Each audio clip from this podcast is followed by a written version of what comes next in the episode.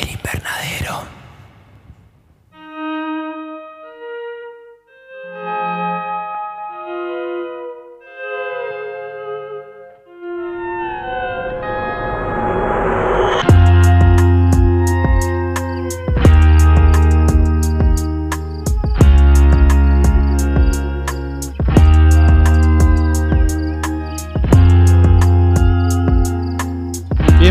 Otra vez a la segunda temporada del Invernadero, ya con lo último, con la inercia de- del año, ya llegando a los últimos análisis, esta segunda temporada que trajo muchas sorpresas y terror nuevo que estamos conociendo hasta el último minuto.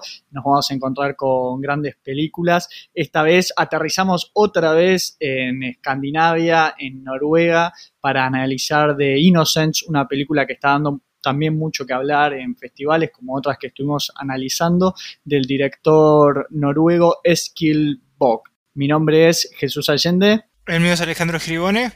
Ale, bueno, no solo aterrizamos en Noruega, sino también en un parque de juegos un tanto oscuro, ¿no? Donde los niños tienen unas particularidades eh, muy extrañas y a la vez muy perversas. Como un mundo paralelo, ¿no? Que creo que es un poco lo que intenta plasmar el director y lo vamos a ir hablando, que, es, que se genera como este submundo dentro de- del mundo real, que sería como el mundo de los niños, que, que a veces, no sé si nos acordamos cuando éramos niños, que todo es más grande, ¿no? Todo es más, es como surreal en ciertos sentidos y, creo que la película lo, captura muy bien, eh, que es, como todo está hecho desde la perspectiva de estos cuatro niños, este parque perdón, este complejo habitacional parece ser como un castillo. Así que mm, eso, eso está muy bueno y ahora lo vamos a ir tocando. Me pasó lo mismo que, no, que me pasó el año pasado, que es que no hay que, viste, empezar a hacer tops hasta, hasta el final. Porque, eh, bueno, obviamente esta película a nosotros nos encantó y va a entrar, asumo, en nuestros tops individual. Y el año pasado pasó lo mismo, porque el año pasado, a esta altura, estábamos hablando de Anything for Jackson, porque fue nuestra antepenúltima película. Y después hablamos de Hunter x Hunter, que de nuevo empezaron a caer ahí sobre el final y ya con el caballo cansado cayeron estos peliculones. Eh, y me gusta que se esté repitiendo por lo menos las grandes películas sobre el final del año. Y esas películas que además que más nos gustan a nosotros, donde para analizar tenemos mucha tela para cortar, tenemos muchos personajes, viste, para meter en profundidad, escenas que te permiten también interpretar, finales que también te abren un poco el abanico a lo que se puede decir. Es curioso porque en esta segunda temporada volvemos a tener una película donde la locación es un gran protagonista una locación bastante particular, porque lo vimos en Candyman, de tener este complejo, estos complejos habitacionales que son verdaderos micromundos, ¿no? Comunidades donde se, se cuela el, el, terror con la realidad social de, la comunidad y la, gente que, que, habitan. En Candyman está muy bien retratado en la situación de eh, los negros en Estados Unidos y estos complejos de, monobloques y, no donde está muy bien representado lo, decaído, la marginalidad social. Esta vez en Noruega, también con otro tipo de, de, sociedad y alternativas. Un poco el escenario igual de la película de Innocence te habla de que no, no, es gente de, gran poder adquisitivo, pero bueno, también la realidad y la economía escandinava para nosotros por ahí no, no, nos choca un poco, ¿no? Porque ver que son realidades de, de, personas que son, vendrían a ser por ahí más pobres o menor poder adquisitivo, pero la realidad en la que viven también, eh, o en los complejos en los que viven, están muy bien equipados, pero bueno, habría que por ahí contrastarlo, que no lo vamos a ver en la película, con lo que sería la sociedad de los que tienen mayores recursos. Sí, yo lo que había visto eh, o leído en una entrevista era que, bueno, el Skillbox había crecido en uno de estos complejos habitacionales. No tengo como la perspectiva de, esto que decís, ¿no? Si esto es de la clase media baja de, un país nuevo que obviamente tiene un montón de facilidades contra otras clases medias o bajas de otros países. Y no sé hasta qué punto esto lo podemos charlar. Eh, hay como una especie de eh, subdivisión dentro de este departamento o es únicamente como una pluralidad más étnica que tienen los personajes porque bueno, hay de, de todas deben ser todos noruegos, ¿no? Pero de, todas ascendencias hay, hay personajes claramente musulmanes, sí, musulmanes. Entonces, y yo no sé si ahí también hay un, hay un comentario. leí un montón de como de críticas, pero bueno, muchas críticas estadounidenses, viste que el estadounidense por, por default, y esto es una, característica, no sé si es algo malo o bueno, trata de racializar todo, ¿no? Yo no sé si hay un comentario social por parte del director en que, bueno, el, el personaje que termina teniendo, viste, como las actitudes más oscuras es este, este chico, ¿no? De, aparente ascendencia musulmana o, en contraste, ¿no? Con, la, blancura de, Aida y de Ana. Pero, sí es, interesante este complejo, ¿no? Porque es muy distinto a el complejo de, de Candyman o ahora si querés podemos hablar de, esta inspiración del manga de Domu, que también es el clásico complejo habitacional japonés que es como mucho más industrializado, ¿no? Y más eh, fordista. Acá están al lado de un bosque, entonces eh, hay todo el tiempo hay una como un ida y vuelta entre la claustrofobia de los de, estos departamentos que son departamentos modestos, ni chicos ni grandes, y el bosque, ¿no? Que es como la parte más, más pura y más y visualmente impactante. Pero que creo que eh, son así realmente. O sea, los ponen como a las, en los límites de la ciudad. O sea, no es que, es, que creo como este apartamento mágico. Claro, eh, pero nosotros, viste, como conociendo la, la, actualidad latinoamericana, ¿no? Viste, lo contrastás y pensás, viste, por ahí en las villas miseria, villas de, de emergencia, de gente muy hacinada en muy poco espacio y también, viste, multiplicar la cantidad de, de casonas, tinglados, casas donde, viste, los perimetrales están muy cerca del otro y ves esta realidad donde claramente ves que es gente más humilde, pero con las posibilidades escandinavas. Yo le quiero sumar que vos hablaste del contraste entre los edificios y el bosque, el que sería por ahí el nexo, ¿no? También, que es el patio de juegos, que también es otro gran protagonista, este espacio dentro de, los complejos de departamentos que te llama mucho la, atención y, por eso decimos que es un, gran protagonista, porque la ocasión es, increíble, pero está este patio de juegos donde convive toda la comunidad, ¿no? Donde es, viste, por ahí un lugar de distracción para los chicos, pero también un lugar de donde pueden distenderse los padres, que en teoría no es, un lugar que da mucha seguridad y donde los chicos se pueden manejar con mucha independencia, pero también esta independencia cuando se meten estos elementos ya más paranormales y, o más sobrenaturales, te hablan ¿no? de que los chicos están librados a su suerte, una especie de ley de la selva donde ellos se autorregulan y de la misma manera que se manejan con una lógica de juego, cuando empiezan a romper las reglas del juego, la película se va poniendo cada vez más violenta y más eh, tenebrosa. A mí me parece claramente que una de, los, de las similitudes que, tiene esta, esta, película con otras obras de ficción es que hay un momento que se pone muy eh, Lord of the Flies, ¿no? El Señor de las Moscas, porque hay como esta especie de subsociedad dentro de los niños que está muy atada a, estas capacidades eh, sobrenaturales que van a empezar a adquirir, que nunca se sabe bien por qué las adquieren y si tienen alguna relación eh, como entre estos personajes, porque no, no es que han sido llevados de alguna clásica, viste, un hospital, ¿no? Que hace experimentos o cosas así.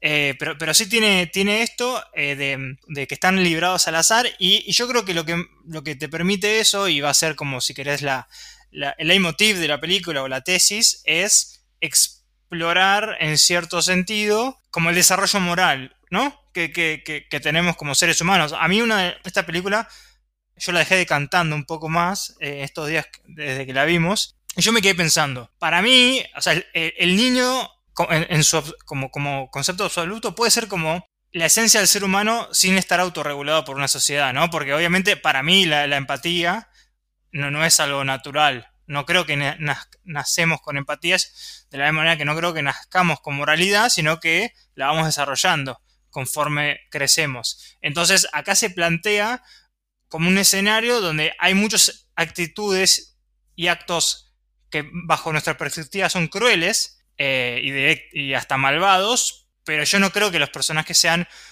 crueles o malvados. Ni siquiera cuando cometen los actos más terribles, que sería, por ejemplo, algunas actitudes de Aida, nuestra protagonista, eh, y de Ben. Yo creo que este es un, campo de juego muy interesante para, para explorar temas más inherentes a nuestra condición humana.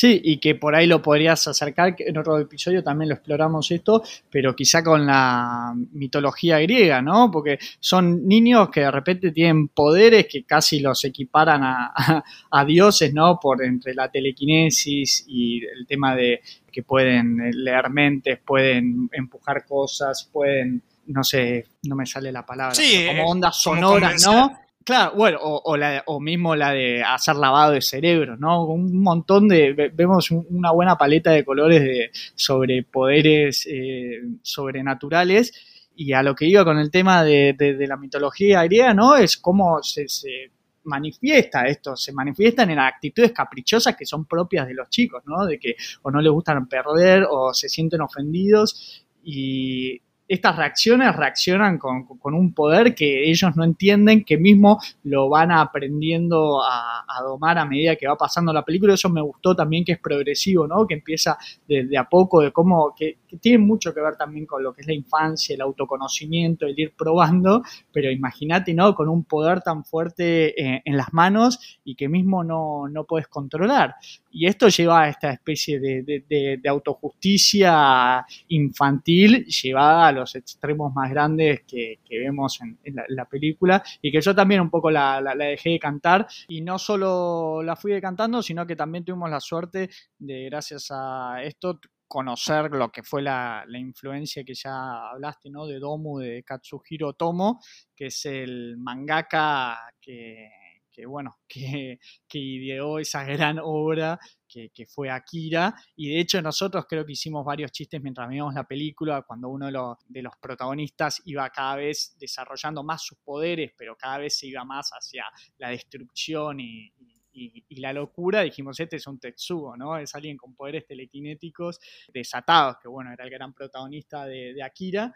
Y bueno, y así pudimos conocer Domu, que la recomiendo muchísimo, que creo que sirve además también como sería como esta película noruega podría ser como una precuela, ¿no? una historia sobre el origen de cómo después los personajes que vemos en Domu obtuvieron sus poderes. Creo que está mucho mejor retratado el tema de lo que es la parte social y de la comunidad de, los complejos estos habitacionales en Domu, que un poco me, costó verlo en, en The Innocents, donde también me gustaría haber conocido por ahí un poco más la historia particular eh, de cada una de estas familias que, habitaban, o por lo menos en un grupo de, protagonistas. Sí, lo de Domu, que la verdad que mm, nos encantó, lo, leímos ayer. Eh, casualmente eh, es, anterior a Kira, o sea, claramente las cosas que exploró acá después las, las eleva a la máxima potencia en, el manga y en, y en, la película de Akira. Y tiene muchas similitudes esta película, podría ser, como decís, una precuela o una adaptación. Cambian algunos elementos como que, bueno, el antagonista principal en Domu es, es un anciano, pero que también acá es donde la vida misma converge como en un ciclo, porque cuando uno es tan anciano empieza capaz a tener actitudes caprichosas, ¿no? De niños, que acá directamente son niños en, en The Innocence. Y lo que decís del complejo es cierto, yo creo que lo que quiso hacer Vogt es eliminar el componente adulto de la película y únicamente quedarte como en este mundo paralelo de la niñez, porque los pocos adultos que están casi que son monosílabos, eh, monosiláticos o, no tienen mucha importancia en la película. A lo sumo la madre de, esta, de, estas hermanas, ¿no? De Ana y de, y de Aida o un poquito las otras dos madres solteras que son de, Aisha y de, y de Ben. Entonces que, querían quedarte como que te quedes centrado en la perspectiva de los niños y por eso también la cinematografía y todo el juego de cámara casi que está bajado a, la altura de los niños. Hay muchos juegos de cámara con eso. Pero lo que sí está bueno, que, esto lo hablabas, ¿no? De, esta progresión casi en que cada vez se va volviendo más autodestructiva o destructiva. Tiene en cierto sentido, eh, o acá ya puedes empezar a hablar, si, por ejemplo, Ben, que es el, el que arranca como juguetonamente con Aida, explorando sus poderes. Acá es lo que me gusta mucho, no sé si lo, captaste al principio, yo la verdad que lo pensé recién después de haberla visto, que él cuando le muestra la telequinesis en su, en su perspectiva más básica es como que mueve una tapita de, coca o de lo que sea, y Aida como que mueve los codos, ¿no? Y que para Aida, en la, en la perspectiva de una niña, esos dos poderes son equivalentes. Un poder que en realidad no es un poder, es únicamente tener flexibilidad en los codos, estar a, la par de poder mover cosas con la mano, porque cuando sos niño, todo es nuevo, entonces nada sorprende hasta cierto punto. Y, yo creo que el personaje de Aida me parece que es el posiblemente el más interesante de la película porque arranca casi en una actitud psicopática, si se quiere, pero va teniendo como un carácter redentor porque ella, me parece a mí, se va dando cuenta eh, de, hacia dónde está yendo Ben y ella empieza a tomar como este desarrollo moral.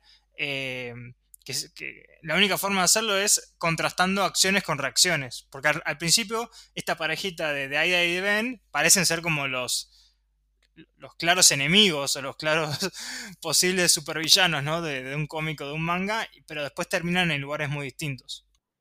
Igual el director te la hace muy difícil para empatizar con el personaje de, Aida, que de hecho yo la, iba viendo como una gran antagonista que, no es, va, en camino hacia un arco de redención que yo no sé si lo, tiene, pero avanzaba tres, eh, tres casilleros y retrocedía diez. Eh, eh, durante toda la película se maneja con, con esa dinámica. Me gustó lo que hablaste de los adultos como quizá en un papel eh, secundario, pero yo lo vi eh, quizá también como que cumplen un rol más instrumentalizado, ¿no? Porque los adultos acá hacíamos un poco el chiste, ¿no? Son como los górgoles, como que nunca ven nada de lo que está sucediendo y están habiendo entre eh, asesinatos, eh, muertes muy extrañas o, cosas muy, muy, muy locas que están pasando en ese complejo y es como que los adultos están enfrascados en su mundo adultos o sus preocupaciones o sus, no sé, eh, sus entretenimientos y no ven nada de esta realidad que está sucediendo, que los niños bien lo dijiste, ¿no? Todo lo ven a través del juego, donde ellos eh, tienen una manera más de naturalizar eh, todo esto como ante el desconocimiento y todo, como que es algo más intrínseco de ellos y es parte de su descubrimiento, de la misma manera que fueron aprendiendo a caminar, a jugar, a comunicarse y lo que sea, eh, bueno, los poderes entran dentro de, este espectro y no, no, no, están contaminados por alguien que les diga, no, la magia no existe o todavía forman parte de, ese submundo quizá más, más, mítico, pero bueno, que tiene todas las ramificaciones eh, tan, tan, después tan terribles. Eh, me gustaría un poco ponerte en contexto también, ¿no? De, qué va esta película, ¿no? Tenemos esta familia que, las hermanas, ¿no? Aida y Ana era la familia de las niñas que, se mudan y, conocen a estos niños que son Ben y Aisha, pero Aida la vemos siempre con actitudes muy crueles, que se aprovecha de la hermana, que tiene una discapacidad mental, le pone vidrios eh, rotos en, las zapatillas, eh, después creo que hablamos de tabús que se rompieron con The ¿no? que era matar bebés, el otro gran tabú era matar animales y acá vemos una escena muy terrible con un gato que entre Aida y Ben lo suben por unas escaleras y lo tiran de un piso altísimo, divirtiéndose ¿no? de la situación, eh, ves ese sadismo, eh, nada, que es tipo la crueldad de los niños de no tener una vara moral que relacionaste muy bien con el mundo del Señor de las Moscas, ¿no? donde ante la autoridad están los adultos tan ausentes y hacen lo que quieren y no hay consecuencia a, sus actos, ¿no? Eh, y por eso, bueno, se simboliza muy bien en este gato que cae durante pisos, que, fue arrojado por los niños de una manera muy cruel. De nuevo, ninguno de nosotros somos, somos ni psicólogos ni psiquiatras, pero, pero sí, así hay teorías como el desarrollo de, como de la conciencia. Y es que al principio, como, como seres humanos, como tenemos una moralidad dogmática, si se quiere. O sea, un poder divino, que es el poder de la autoridad, nos dice que está bien y que está mal, pero nosotros no entendemos como el por qué algo está bien y por qué está mal. Y, la única forma de desarrollar eso es, la verdad, es como cometiendo errores y en función de esos errores ir generando realmente como una moralidad autónoma. El personaje de Aida yo comparto que es muy difícil de empatizar. No sé si, hay que empatizar, pero sí podemos, como para mí ninguno de los personajes, ni, los más crueles, son eh, malvados por, porque sí. Eh, y lo, que hace Aida en esta, en esta escena es muy interesante porque al principio, obviamente, tiran a un, pobre gato eh, de, no sé, 10 pisos y se ríen. El gato sobrevive milagrosamente. Y acá hay de no una, como, si querés, el primer, esta primera ruptura entre estos dos personajes, que es Aida, no sé si se da cuenta que lo que hizo está mal, y no quiere como rematarlo, y Ben lo remata, ¿no? De una manera extremadamente eh, cruel y grotesca como escena, que es pisándole el cráneo.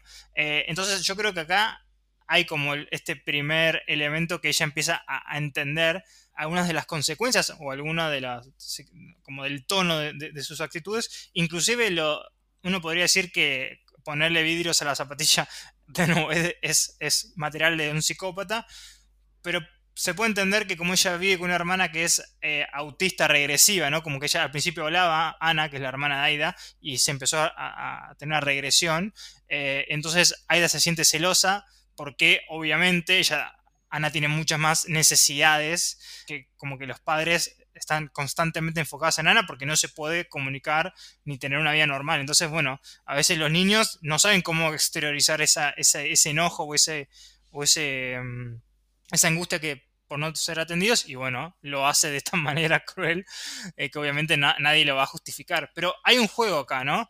Que es de la misma manera lo que se exploró en cierto sentido en Got My Mommy y en The Lodge, ¿no? De, la dupla francesa, eh, em, austríaca, ¿no? Como que tiene que ver esto del, del concepto de la crueldad en la niñez. Como que nadie es inherentemente bueno y nadie es inherentemente malo. Lo que le falta es discernir lo bueno de lo malo. Que es, creo que de los conceptos en el terror que, bueno, que más me aterran, pero también más me atraen para ver en las películas, que la dupla austríaca lo maneja muy bien. Lo vimos también en Stephanie, que también eh, Akiva Goldsman, que también tenemos, acá es una película un poco más posapocalíptica, pero la protagonista también es una niña con poderes eh, telequinéticos y todas las consecuencias que, eso puede tener en alguien que no, no, no, no puede comprender eh, lo potencialmente peligrosa que, puede llegar a ser, o entendiéndolo se aprovecha de una manera caprichosa. Eden Lake, eh, también que me gustó mucho con Michael Fassbender, ¿no? Que tenemos a estos niños que... Sí, bueno, ya son un poco más, más grandes igual. Bueno, pero hay, sí, pero hay un sadismo, pero también hay algo que arranca como una travesura y después no saber cómo lidiar con esas consecuencias. Entonces, la, violencia va escalando cada vez más porque es, viste, el miedo al reproche, entonces, viste, en vez de, frenar, es llevarlo todo, todo al límite y cada vez empeorándolo, porque no hay, no hay un adulto que esté monitoreando que diga hay que, que cortar. También, viste, los chicos llegados por ahí en ese frenesí eh, no, no, no, no, no, no, encuentran un freno. Es una gran película que me hizo acordar después de ver esta, esta, película y creo que en esa escena del gato, con, donde vos hablas de la ruptura entre Aida y, Ben, también da muchas interpretaciones que después, bueno, Ben va a ser el gran eh, Tetsuo, ¿no? El que desarrolla esos megapoderes telequinéticos y es muy sádico, pero también se puede interpretar también como que tiene una postura quizá más madura y terrible a la vez, pero eh, que Aida, que quiere dejarlo el gato ahí, ¿no? Como agonizante y, un gato que ya no, se va a poder recuperar y bueno, y él decide rematarlo. Es, acciona de una manera muy, terrible, pero bueno, también a la misma vez lo saca de, su miseria, se hace cargo de, lo que generó. Sí, lo que tiene la película, eh, me parece a, lo largo de toda su, su duración, es que eh, es muy natural eh, en, su crueldad, ¿no? O sea, no, no, parece que, si bien hay sobrenaturalidad, ¿no? En los poderes, pero todo tiene como un prisma muy real. Entonces, cuando ocurren cosas violentas o, crueles que no son tantas como en otras películas, pero están tan arraigadas a, la realidad que, duelen mucho, ¿no? Como, bueno, obviamente el gato, después vamos a ir hablando el, desenlace con Aisha o lo que pasa con la madre de Ben. Eh, entonces ahí es donde, donde se juega en, como el, eh, los golpes, ¿no? En Vogt tiene como cinco golpes que, son por debajo del cinturón y, sabe dónde ponerlos.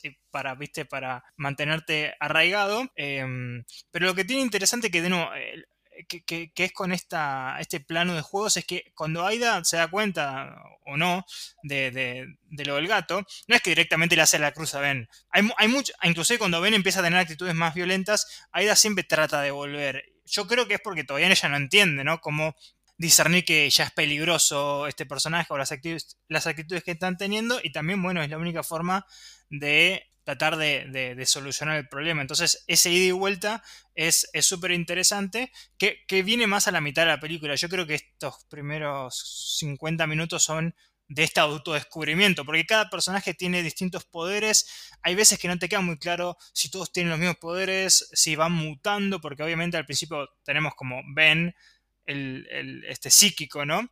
Eh, después tenemos a Aisha, que es la, esta chica que, es vecinas, vecinos de ellos, que aparentemente tiene como un poder de poder proyectar sus pensamientos en otras personas y genera como esta conexión con Ana, que es la, hermana autista de, de, Aida. Y Ana parece también tener poderes psíquicos o, por lo menos tener la, posibilidad de copiar los poderes. no, queda muy claro. Porque de nuevo, tiene los poderes que se necesita en el momento que se necesitan, ¿no? Para avanzar la trama. Eh, sí, es, muy divertido cómo juega en lo que son la... y, y, cómo uno, eh, cómo juega el director con los distintos poderes y capacidades que tiene cada uno de los niños, que también tiene un poco que ver con la personalidad de, de cada uno eh, de ellos, porque se me ocurre ahora, de hecho, vos estás hablando del personaje de, de Aida, ¿no? Como que eh, necesita llamar la atención o, viste, porque está toda los padres la centran mucho en, su hermana que es autista, ¿no? Y su poder, que lo vemos recién al final de la película, se manifiesta como en este grito, ¿no? Del Black Canary, eh, de, de ondas sonoras expansivas. Después el, de Ben está más relacionado con, lo físico, ¿no? Como el, generar una, una destrucción con, la mente, ¿no? Es un chico que está muy frustrado, eh, que aparentemente, o te lo dan a entender bastante, es, eh, abusado, ¿no? se lo muestran, viste, con, marcas y golpes en el cuerpo, con cicatrices, viste, que no, no, es normal en, un chico tan, tan, chico, se lo ve muy, muy abandonado también. Y después, bueno, el de Aisha, que es muy, muy, lindo también para, verlo, que tocaste el concepto, ¿no? De que la empatía eh, eh, eh, es algo, viste, que, se aprende, no es algo con lo que nacemos y creo que el poder de Aisha justamente es la misma empatía, porque ella, y de hecho hacíamos el chiste, ¿no? Tenía como el peor de los poderes, era, ella sentía el dolor de, las personas, era casi hasta una maldición. Ella por ahí, viste, cuando le, pone Aida los vidrios a la hermana y se corta el pie, ella ve, tiene una visión en la que ella tiene su pie cortado. Y así con todas las escenas donde vemos dolor en otros personajes se extrapolan a ella, que es algo muy terrible para sobrellevar en una chica tan, tan, tan, pequeña. Pero bueno, a la misma vez eso le permite también poder comunicarse con Ana, eh, que es autista, porque la puede comprender. Es una chica que está encerrada en su cuerpo y que de a poco eh, en su relación y, la empatía que genera con con Aisha, eh, va saliendo de, ese cascarón y cada vez ¿viste? va pudiendo comunicarse y manifestarse como es. Sí, ahí es cuando empieza a hablar que, mm, como para sorpresa de, los padres están como atónitos, ¿no? Porque obviamente generalmente estos casos de autismo es muy difícil, ¿no? Cuando empiezan a hacerle estas regresiones es muy difícil que, que, que se estabilice o que mejore, entonces cuando empieza a hablar ellos están atónitos y, creo que en un momento nosotros hablamos y no sabíamos si era que ahí ya en esta conexión lo estaba como curando o si era que ahí ya hablaba como casi como si fuese un, un ventríloco a través de Ana, ¿no? Entonces que realmente Ana no estaba hablando. Y, también lo que, lo, que, lo que para mí genera ¿no? en, en, en Ben es que en un momento tampoco te queda tan claro hablaba ¿no? de, que ellos podían, podían como escuchar los pensamientos, viste que hacían un juego de que se digan, las, se digan como una palabra al oído y que el otro lo escuche.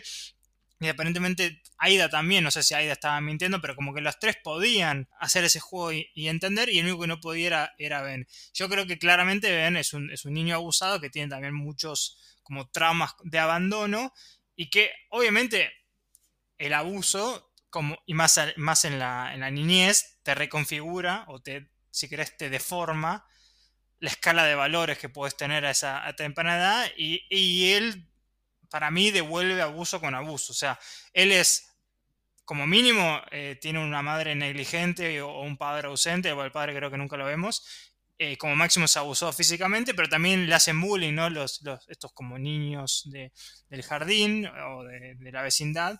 Entonces, cuando empieza a adquirir estas habilidades psíquicas, esto lo hemos visto millones de veces, cuando le das poder de cualquier índole a una persona que ha sido reprimida, eh, sea física o, psicológicamente, es muy probable que empiece a devolver el favor, ¿no? En la, mía, como en la misma dirección, pero magnificado porque acá tiene poderes psíquicos. Entonces yo creo que viene por ahí el, como el, eje central de la película, pero lo que para mí hace bien, que es no demonizarlo, es que él a veces hace cosas terribles y después se pone a llorar como en la tristeza absoluta de una soledad casi que, te, hiere el alma. Entonces están esos dos, esos dos Bens, ¿no? Y que de la misma manera que puede, eh, concepto que puede meterse en la cabeza de los adultos y manipularlos, eh, no lo hace con, sus amigos, es como que de alguna manera siempre está buscando la aceptación eh, en el grupo y bueno, y tiene estas manifestaciones que, son muy tremendas, pero que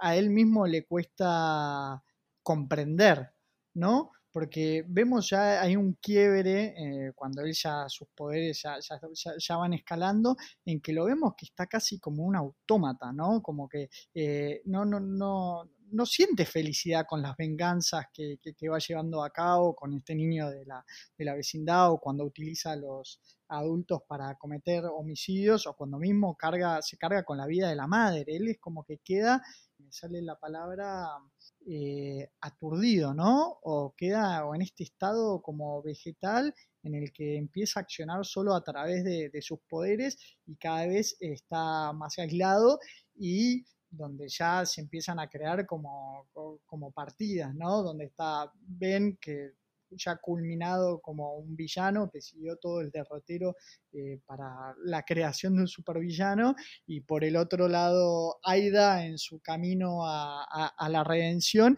y Aisha que vendría a ser como el faro moral en esta historia también toma mucho, ¿no? Habiendo leído Domu, eh, eh Vox, este director noruego, porque, bueno, básicamente el, antagonista, ¿no? Que es como un anciano en Domu, tiene, si bien tiene poderes eh, también como telequinéticos, pero es como que tiene todo ese complejo habitacional bajo su control. Entonces, acá es donde la película empieza a ponerse más tensa, porque vemos que Ben es el único aparentemente que experimenta con sus poderes, o por lo menos que tiene como un un agarre firme, porque al principio empieza moviendo, hay como visualmente muchos indicios, al principio mueve una tapita, después mueve una piedra, después puede mover lo que quiera y después puede controlar a la gente. Y ahí es cuando se pone más como una película clásica de posesión de cualquier persona puede ser, en realidad ven, ¿no? Controlando estas marionetas y ahí es cuando, como dijiste vos, dependiendo de sus caprichos puede mandar a, matar únicamente por estar enojado a, a, a que bueno, lo hace, eh, o, Aida. Y lo, que nos queda claro con Ana, que de nuevo no es muy explícito, es que es aparentemente el único personaje que Ben le tiene miedo. puede ser por las posibles capacidades psíquicas que tiene, porque te acuerdas que en un momento, y esto es muy de, de X-Men, tiene como un duelo, ¿no? De miradas casi telequinéticas y Ana termina como explotando un, un tronco muy macizo a la mitad, entonces yo creo que, Ben le tiene miedo, pero si bien nunca vemos después a Ana haciendo algo demasiado vistoso, ¿no? O, sobrenatural, pero bueno, lo debe tener eh, como ese potencial innato. Algo que me gustó mucho, los dos leímos eh, Más que Humano de Theodore Sturgeon y toda esta idea del Homo Gestal, ¿no? De una entidad colectiva compuesta por la individualidad de, de sus partes y, que está bien, viste, en esto de que los niños cuando están juntos se potencian sus poderes, viste, mencionabas, viste, que Ben arranca con una tapita y que, ¿no? que la hace volar, pero no es hasta que conoce a Aida y se anima a explorar más, hasta a ver hasta dónde puede llevar eh, sus poderes, que, empieza a comprenderlos de alguna manera o los empieza a, dominar, ¿no? Es cuando están juntos todo el grupo, este gang que, se arma, que al principio, eh, nada, es, una linda comunidad infantil que después, bueno, eh, tiene las peores consecuencias, pero bueno, lleva en vez de tirar una tapita, una piedra y después ya a revolear troncos, romper ramas y bueno, y después finalmente a controlar, controlar la, la, mente de los adultos y cometer asesinatos pero hay al principio una idea esa de, comunidad de niños, de cómo sus poderes se complementan y que actúan como, como una sola unidad donde cada, cada uno de sus componentes eh, tiene una individualidad muy, fuerte por nada, ese rasgo de personalidad que lo caracteriza a cada uno de ellos y decir, ¿no? Lo, que podrían estar haciendo cosas realmente increíbles si, si se mantuviesen juntos, pero bueno, cada una de las partes se empieza a descomponer, ¿no? Sobre todo con, con Ben, que podría llegar a ser la, la, cabeza o el corazón de esta entidad, pero que, se empieza a pudrir, ¿no? Primero con, esa reacción de, venganza hacia todo el que lo daña y después con el hecho de aislarse cada vez más. Y ahí es cuando creo que el, primer tabú que se rompe, ya lo hablamos, ¿no? Que es, que es esta crueldad hacia los animales. Y después el segundo, que, que, juega muy bien contra capaz las expectativas que uno tiene como, como consumidor de películas de terror, que sabe que hay como algunas reglas tácitas que no se suelen tocar, pero cuando ven como controla ¿no? a la madre de Aisha para, para sacársela de encima, y acá de nuevo yo, yo lo interpreto como, bueno, eh, un berrinche de un niño que tiene superpoderes y no es que directamente una mente fría calculadora que dice me quiero sacar de encima esta,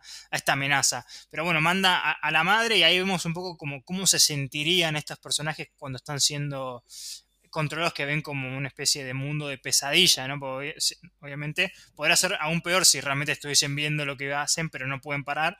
Pero bueno, ve como esta versión monstruosa de Aisha, la madre, y la termina apuñalando, donde nosotros no hubiésemos visto miles de películas que ahí frenarían, o sea, no, no llegaría al acto en que le, apuñalan a una niña inocente, empática de, no sé, nueve años, pero los noruegos son distintos, y pobre Aisha es, es como el, si querés, el, el quiere final, donde se terminan de dividir los bandos, y Aida ya sabe, porque Aida hay como un juego de lealtades, ¿no? De que ella termina siempre volviendo con Ben, pero acá me parece que ella decide, aún sin poderes hasta ahora, eh, tratar de, eliminarlo de la ecuación porque entiende lo peligroso que puede ser.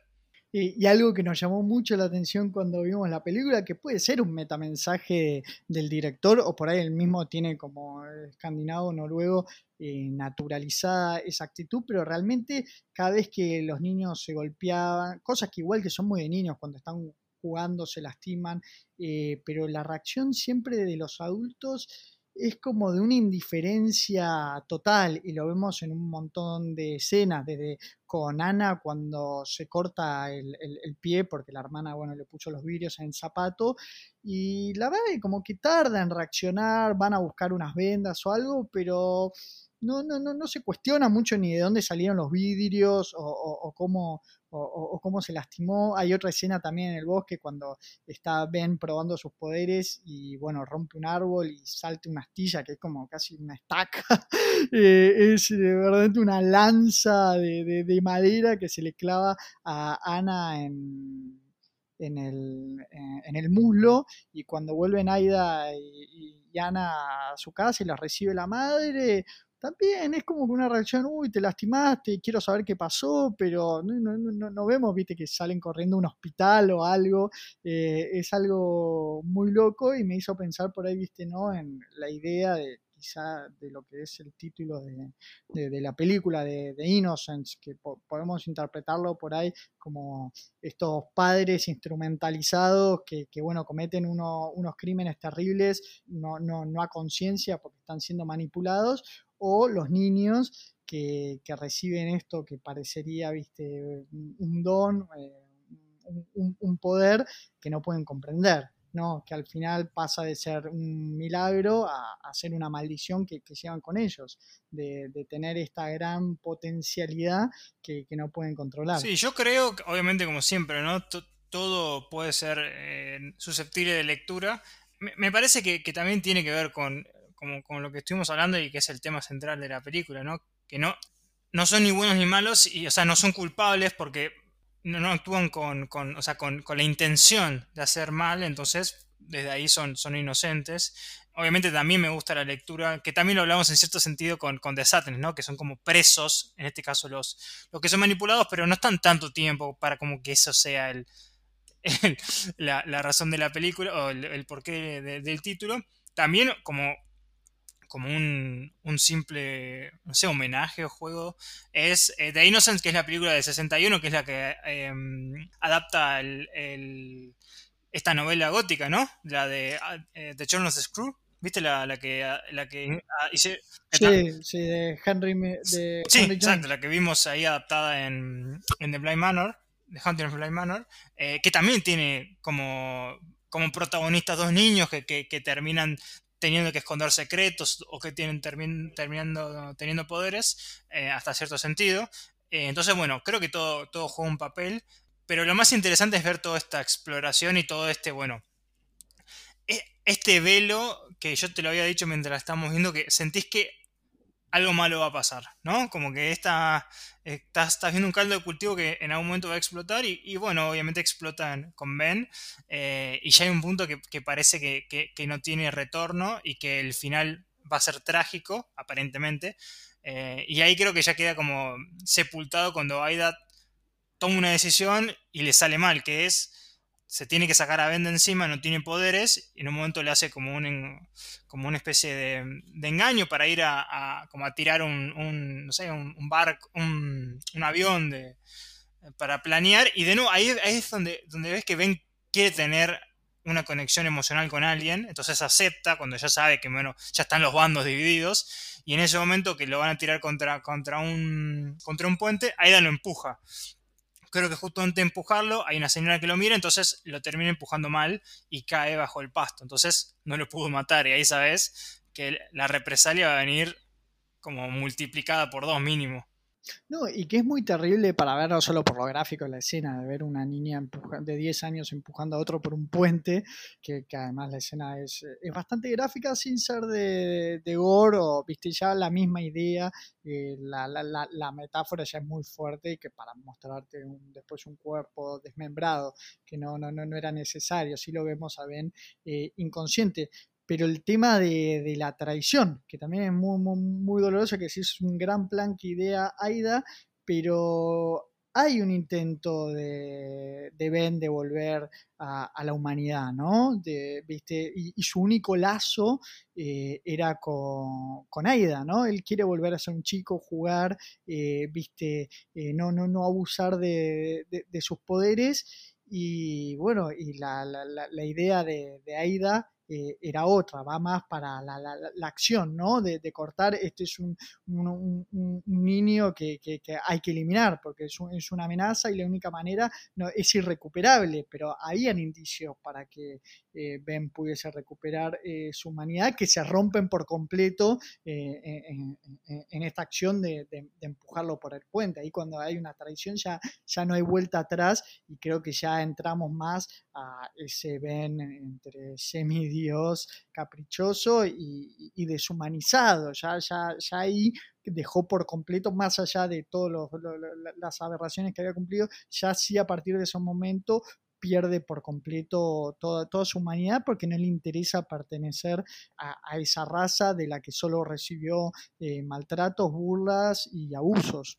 Sí, ahí lo que yo no me acuerdo es qué pasa antes, qué pasa después, es que este puente también termina siendo protagonista de, si querés, la segunda manipulación de, Ben, que es... Eh, introducen un personaje que no sabemos dónde venía, que era como un adulto, aparentemente un vecino de, este complejo habitacional, para que eh, mate a uno de estos arquetípicos bullying, eh, bullies perdón, que, que, hostigaban a Ben y de nuevo, acá vemos una escena que obviamente con la edición corta, pero muy gráficamente le da un, le da un piedrazo en, la cabeza y lo asesina. Eh, y esto es lo que creo que vos habías dicho, ¿no? Como que acá es o, una herramienta de guion o bueno, la Escandinavia pura que nadie se, se, se, impacta demasiado, ¿no? Porque ya a esta altura creo que hubieron, no sé si dos asesinatos, porque me parece que el de la madre no sigue pudriéndose en el cuarto de Ben en la cocina de entonces no ha sido... Em, bueno, pero hay asesinatos y desapariciones. Sí, y no, y Aisha ya murió, o sea que mínimo hay dos. Porque Aisha murió y calculo que, a la madre la, habrán metido presa porque obviamente lo que tiene este, este componente que, es como de un, de un villano de, de, película porque no tiene, nunca tiene sospechas, ¿no? Porque claramente está controlando a en esencia zombies y después obviamente esos zombies son la carne de cañón que, terminan teniendo eh, que pagar las consecuencias.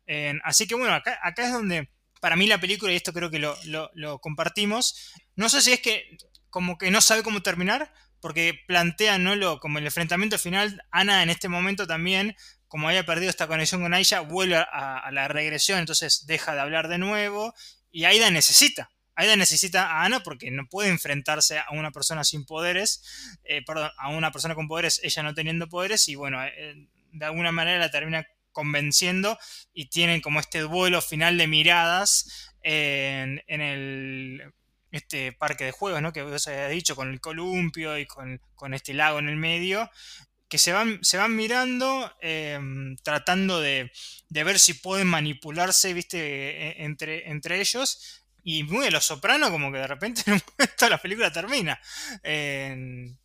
acá es donde yo no sé bien qué es lo que quiso hacer.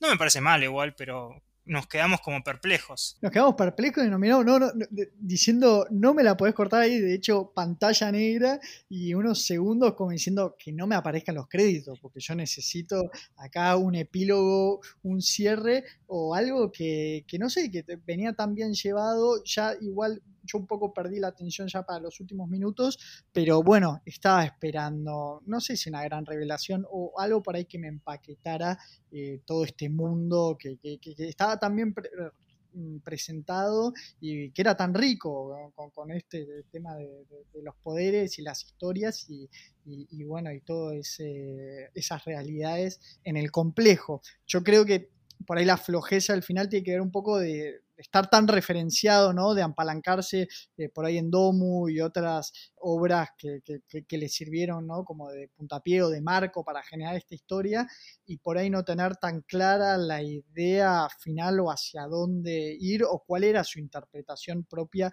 de toda esta historia y de todos estos personajes, que en Domu al revés está muy, muy, muy claro y les recomiendo para los que vieron la película ir a, leer ese manga, además que es muy corto, son seis eh, capítulos nomás, eh, y unos dibujos increíbles, que Otomo es un gran artista, y también son, son dibujos muy característicos de, su estilo, pero en Domu tenemos esta historia donde pasa, los protagonistas están entre el ser sobrenatural, que es este señor Osho, creo que se llamaba, eh, o Homo, no me acuerdo, y los policías pero donde el misterio está resuelto desde el primer momento. Vos como lector sabés que eh, el causante de todas las desapariciones y asesinatos es este anciano que aparece hasta como un goblin, ¿no? Como que se viste con un montón de tachuelas y cosas y tiene como y levita y los policías tratando de resolver el misterio, pero aún eh, atando todos los indicios, al ser algo sobrenatural no hay forma de, que lo puedan explicar. Y entonces eso es una, en la obra está planteado de manera muy inteligente, que vos el misterio ya te lo, te lo han resuelto, pero vos seguís todas estas historias de, de, los policías que sabés que eh, van dirigidas hacia un callejón sin salida, que es de hecho lo que, lo que va pasando, ¿no? Estos policías se van perdiendo, no poder explicar eh, y no poder abrir sus mentes a otras posibilidades eh, que no sea lo, lo, concreto y lo que conocen. Cuando de hecho, acudir a un medium, a un experto, a un chamán, les parece una locura, pero vos como lector estás viendo que el causante de todo eso es un viejo con superpoderes que tiene una mente de niño. Sí, que me parece que la única, en el momento, no sé si de necesidad acuden a un chamán, pero el chamán como que percibe este poder psíquico, esta maldad de, del anciano y se va, entonces nunca pueden tener como la prueba fehaciente. Y lo que termina siendo como la, segunda parte de la obra es como todas las, formas distintas que, este anciano trata de hacer para eliminar a, este rival, que es una niña también con superpoderes, aparentemente con aún más potencial psíquico que él, eh, que básicamente que acá es donde adquiere este carácter de niño, él, él está enojado porque esta chica le impide jugar. O sea, lo que él está haciendo es jugando, pero su campo de juego son vidas humanas y tiene esta actitud muy de niño. Creo que lo único que, debe haber tomado Bock para el final es literalmente cómo termina, porque termina también en como en este, este campo de juego con los columpios, creo que se están mirando, él está sentado en, un banco y, se terminan mirando estas clásicas miradas, pero que en realidad son como duelos psíquicos, que es básicamente como termina también The Innocence, eh, pero sin todo lo otro que es más interesante. Obviamente no le podías poner el componente para mí policial a The Innocent porque sería demasiado, pero sí eso es lo más interesante que tiene eh, Domo, que es desde el capítulo 1, que hay como 20 asesinatos y desapariciones y suicidios, entonces hay como todo un misterio mucho más, más rico, y acá quiso tomar lo que le convenía para esta exploración de la moralidad y la posible crueldad en la niñez, ¿no? No, y por suerte el componente policial no apareció porque ya lo vimos en Last Night in Soho y no lo queríamos, no lo habíamos pedido y de hecho no nos gustó más allá de que nos gustaron muchas cosas de la película. Yo a los que están escuchando como un, ejercicio de,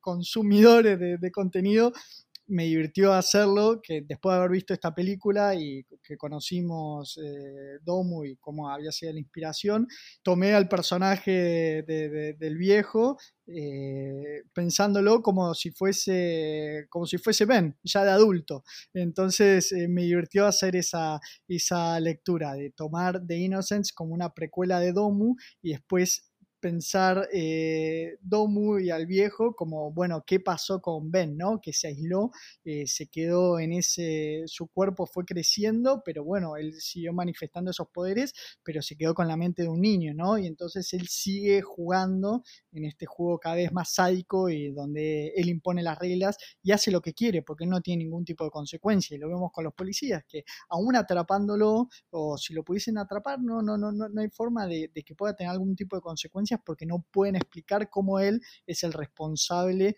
de todas estas atrocidades. Así que bueno, a mí yo me, divertí mucho pensándolo porque además conecta eh, muy bien porque bueno, eh, se, retroalimentan bastante bien las obras y tomó muchísimo eh, de, la obra de, Otomo. No, diría plagio, pero sí una referencia demasiado explícita. La verdad que cuando estaba viendo una entrevista que le, preguntaban ahí cómo había surgido la idea y él decía que primero él había sido padre hace poco, no sé cuándo empezaron a grabar esta, esta película, entonces le interesaba ¿no? este mundo como paralelo que tienen los niños y también lo, lo contrapesó con, con, con, Domo, que sí, se, se, inspira y se nutre de un montón, más de lo que nosotros pensamos, ¿no? Cuando dijimos, no, se inspiró en esto, como lo vemos muchas veces, no, yo me inspiré en esta obra y le encontrás algunos detallitos, pero acá como que es más, más, más profundo, pero bueno, si te vas a inspirarle a alguien, te tenés que inspirar del maestro,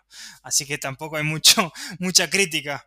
No, no, y por eso vuelvo a la idea de que se o sea, funcionan bien. Eh, no estás viendo Domu cuando estás viendo The Innocence, eh, pero sí estás viendo parte de un mismo sería de multiverso y está, está bueno ver verlo así o como una obra que expande lo que exploró Tomo y además que tomó una, porque si hubiese plagiado a Akira, decir, bueno, pero aún así veíamos en Ben sin saber todavía estas influencias, le veíamos actitudes de, de, de, Tetsuba, nosotros que, que, nos gusta mucho y que de hecho, bueno, Akira es una obra maestra y al día de hoy yo te sigo a, a complejado, traumado. Me acuerdo cuando en Locomotion pasaban eh, como los cortes eh, publicitarios de, Akira de promocionándote y tenías esa escena donde a, a Tetsuo le, explotaba el vientre ¿no? y salían título del estómago, eh, todas las vísceras y todo. Y yo era algo que lo vi es muy chico y esa imagen me impactó mucho y después